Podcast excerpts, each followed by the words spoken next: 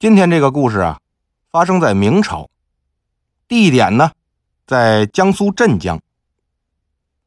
说镇江有个叫周玉生的读书人，他从小啊就信奉道家，专拜这个八仙里边的吕洞宾。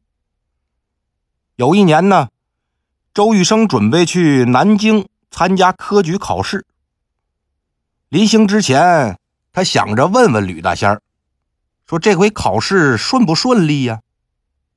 他就在家里边供着那个吕洞宾神像的香案前面啊，焚香祈祷。等祈祷完了呢，准备把这个香插在香炉里，突然就发现香炉的一角啊，压着个纸条。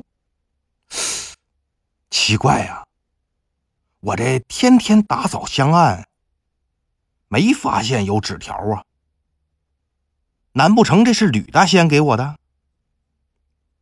周雨生啊，就轻轻抬起这香炉，把纸片拿出来了，展开来一看呢，上边写着两句话，说：“功名只问三娘子，不带朱衣暗点头。”前面这一句啊，好理解。意思就是，你考不考得上，那得问三娘子。后边这句“不带朱衣暗点头”呢，它有个典故，说北宋欧阳修做科举的主考官时候啊，每当他阅卷，就感觉自己后边站着一个穿红衣服的人，哎，不是在那儿点头，就是在那儿摇头，而且呢。凡是这个人点了头的卷子，那肯定都是非常好的。欧阳修以为这是自己那跟班小吏在后边站着，猛一回头，发现后边根本没有人。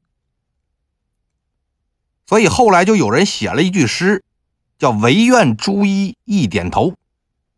这意思就是，只要那个穿红衣服的神秘人点头了。那你科举肯定能中。那么周玉生手里边这张纸条的意思呢，就是你考不考得上啊？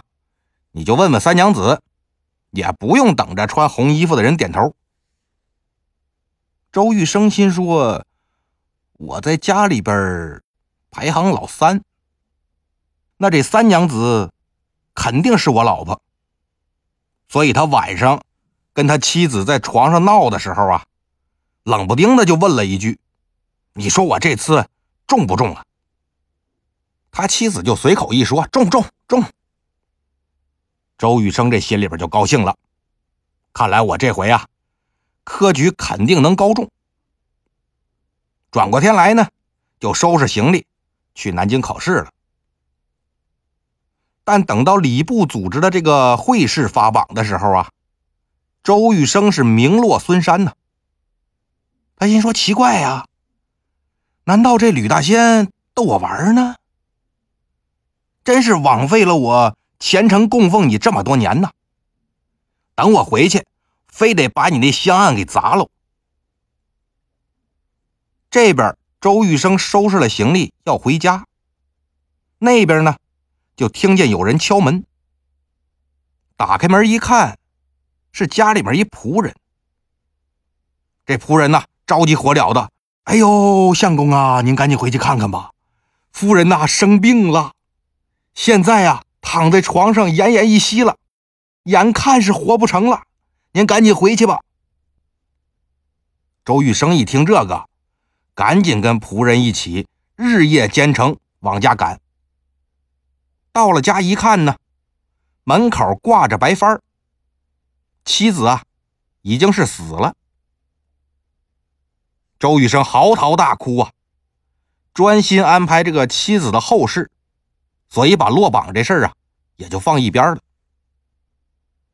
等安葬了妻子之后呢，周玉生又把纸条这事儿给想起来了。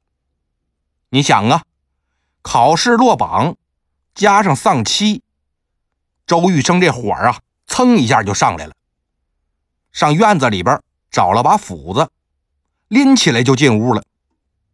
他想把供奉吕洞宾那香案给砸了，但等他举起斧子刚要砸，突然想起来了，说：“我虽然在自己家这边排行老三，但要是把我堂兄弟都算上啊，我排十二。那我老婆就是十二娘子啊，她不是三娘子啊。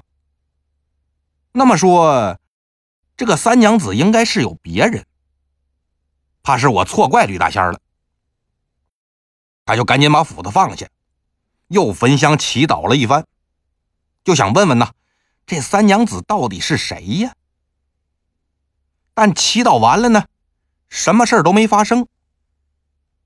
他一拍大腿，哎呀，也是，那人家是神仙，能给个一句半句的，就算是挺好了。怎么可能我问一句，人家就答一句呢？我以后啊，慢慢再研究这三娘子是谁吧。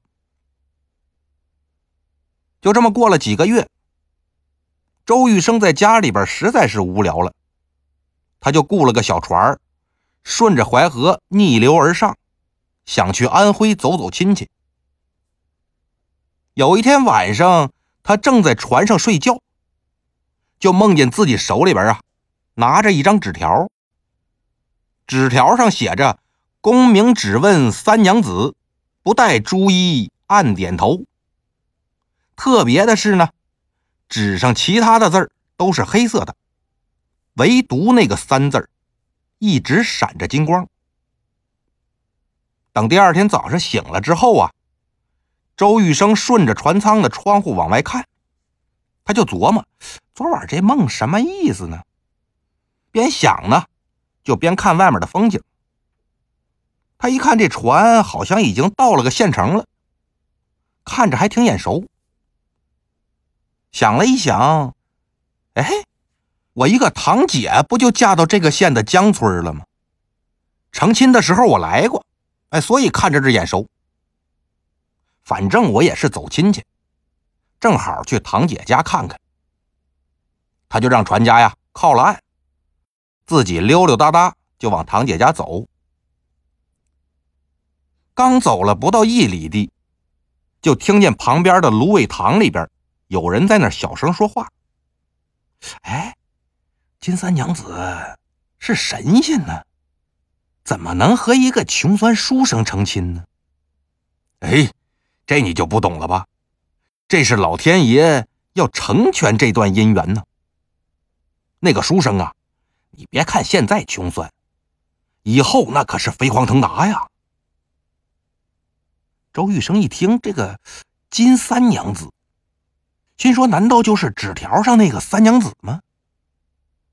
他赶紧往旁边一看，就看见那芦苇塘里边啊，走出来两个渔夫，光着脚，戴着草帽。周玉生赶紧迎上前去，说：“敢问两位大哥呀，你们说那个金三娘子是谁呀？她住哪儿啊？”这俩人啊，上下打量一下周玉生。哎呀，你往东走个两三里地，有一座坐南朝北的大宅子，你敲门去问就行了。我们哥俩呀，现在还忙着事儿呢，没法带你去。不过呢，很快咱还能见着。说完，着急忙慌走了。周玉生心里边一想。这回吕大仙这纸条啊，肯定是能应验了。听那俩渔夫的意思呢，说不准这个金三娘子还能嫁给我。看来我这辈子的官运和姻缘呐，应该就着落在这儿了。他赶紧抬脚往东走，往前走了两里地呢，看到一片茂密的树林，林子边上一栋坐南朝北的大宅子。那是亭台楼阁，层层叠叠呀，就跟个小宫殿似的。朱红色的大门，大敞四开，他也没个门房。周玉生走上前去敲了敲门，没人答应。他就壮着胆子呀，迈步往里边走。刚转过一道屏风，猛然间听见有人大喊：“这哪儿来的年轻人呢？”怎么能私闯民宅呢？就不怕被扭送官府吗？周雨生吓了一跳啊！这怎么有人呢？抬头一看，喊话的是一个满头银发的老太太。这老太太呀，穿着华贵，正笑呵呵的从一间屋子里边走出来。周玉生就放心了，怎么呢？虽然说这老太太说她要扭送官府吧。但脸上挂着笑呢，这明显是开玩笑啊！哦，老妈妈，我迷路了，看着天色晚了呀，实在是找不着地方过夜，所以冒昧请求您呢，能否让我借住一夜？老太太也不答话，上上下下打量这周玉生，看了得有两三分钟，这才说话了：“我们家呀。”也的确有空房，让给你住一住呢，哎，也无妨啊。你随我来吧。他就带着周玉生啊，顺着走廊走到了东画院去了。这院子里边啊，种着不少花草树木，院里有三间房，都落着锁。老太太打开其中一间，请周玉生进去。就见这书房里边啊。窗明几净，一尘不染。除了一张书桌、一张床之外，四面墙都是书架，满满当当的放着各类书籍。很多的书里啊，都夹着书签看样呢，这书是有人读了很多次了。公子啊，你就先住这吧，老身还有事儿，就不陪着你了。老太太说完呢。就出去了。周玉生在屋子里边转了一圈突然就看见书架上挂着一幅字儿，上面写着“明鸾金作配，灰帽玉纹生”这十个大字落款是道人吕洞宾。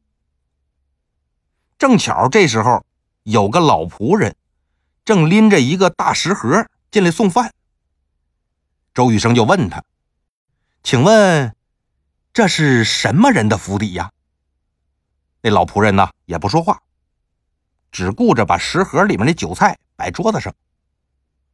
周玉生就又问了他好几遍。老仆人看了他一眼，说：“你怎么来这儿的？心里没数吗？既然都来了，问那么多干什么呢？”转身就出去了。周玉生心说：“罢了啊，这肯定是金三娘子的家了。”一撩长袍，坐下来大吃大嚼。呵，这家东西啊，还真好吃。外边那大酒楼那都比不上这儿。他一个人在这儿吃着喝着，慢慢的呢，就有点喝醉了。这时候，那老仆人又进来了，端着几个周玉生没见过的果子。说这是娘子亲手摘的，让老仆送来给公子下酒。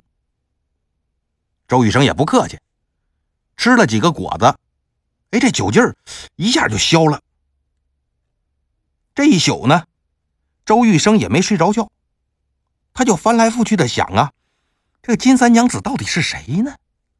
长什么样啊？看这大宅子，这美酒佳肴。那肯定是个大户人家呀！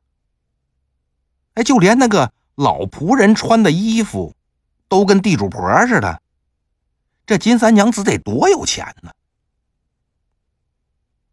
第二天一大早呢，老仆人伺候着周玉生梳洗，有一搭没一搭啊，就跟他聊天说：“公子要是闲在这儿无聊啊，你可以顺着这间房往东走，那儿有个花园，挺好。”哎，还能解解闷儿。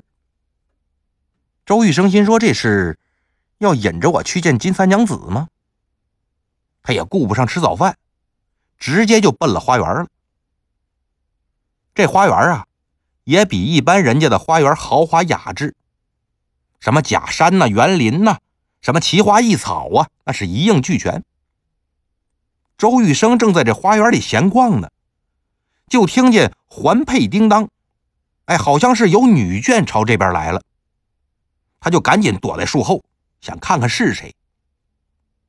只见打西边走过来几个人，前面几个穿着色彩缤纷的衣服，这一看就是丫鬟。丫鬟有的用篮子，有的用手巾，装着这个采下来的花。后边呢，是昨天领自己去客房那老太太。老太太旁边是一个十七八岁的绝色美女。这长得这个漂亮，把周玉生给看傻了。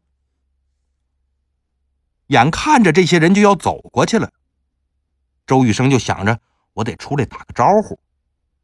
刚一抬脚。就听见那老太太喊了一声：“桃花树后边有人，小姐你赶紧回避。”那美人转身就往回走，周玉生赶紧从树后边转出来，说：“我已经看见小姐的音容笑貌了，真是让我万分倾慕啊！难道说小姐忍心这样一走了之吗？”美女那嘴角啊微微一笑，拿扇子把脸一挡。小声的跟边上那老太太说：“哎呀，木已成舟了。虽说这是早晚的事儿吧，但看他那猴急的模样，真是让人受不了啊。”说完呢，低着头用扇子遮着脸，站在原地也不动。那老太太呀，走到周玉生跟前儿说：“我们家小姐原本是天上一位神仙。”命中注定呢，要跟你结成夫妻，所以提前在这建了宅子等你来。你要是能好好对她呀，小姐自然会和你订立百年之好、白首之约呀。请老妈妈放心，我一定好好待你们家小姐。美人这才把扇子放下来，说：“你们呢，准备点酒菜，我陪公子呢，就在这亭子里面一起吃个早饭吧。”等吃过饭以后呢，美女说：“好姻缘那都是天注定的。况且咱们俩又是吕洞宾大仙儿做媒的，理当是尽快成亲。但是我知道郎君的前程似锦呢，所以也不敢以儿女私情耽误了你大好的前程。我呀，现在给你一百斤黄金，再给你配几个仆人。”你尽快动身去京城，那还有一番奇遇在等着你呢。等到你鲲鹏展翅、飞黄腾达，哎，咱们再来完婚。还请郎君呐，不要着急。说完，就让老太太喊来两个人。这俩人啊，戴着帽子，把帽檐压得很低，穿着这青色的粗布衣服，看上去呢，像是家丁。但周玉生仔细这么一看，这不是芦苇塘里遇着那俩渔夫吗？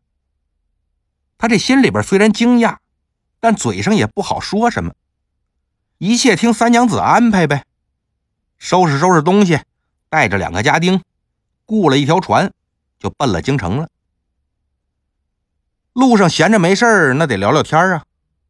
周玉生一打听，跟着他这俩人呐，一个姓谢。一个姓杨，再多问呢，他俩也不说了。这一路上啊，两个人虽然名义上是下人，但这态度可不像是个下人，干啥那都是趾高气扬的，有事儿也不问周玉生，自作主张，但就处理了。周玉生最开始还挺生气，后来一想，这都是三娘子安排的人，反正也没啥大事儿。他们爱管就管呗，我还落得个清净，爱咋咋地吧。有一天呢，船要经过天飞闸，周玉生三个人呢在船舱里边，就听见外边有人跟船家喊，说有个公子的船呐沉了，这风大浪高的，根本没办法打捞救人，你们再往前走啊，可小心着点儿。周玉生听了之后就有点害怕，说：“这怎么办呢？”但是那俩仆人呢，嘿嘿一笑：“这不是给咱们机会囤积居奇呢吗？”就见那姓谢的呀，扑通一声跳水里了。那么这姓谢的跳下去干什么了？周玉生又会有什么奇遇呢？他和金三娘子之间还有没有什么波折呢？咱们呢，下期接着说。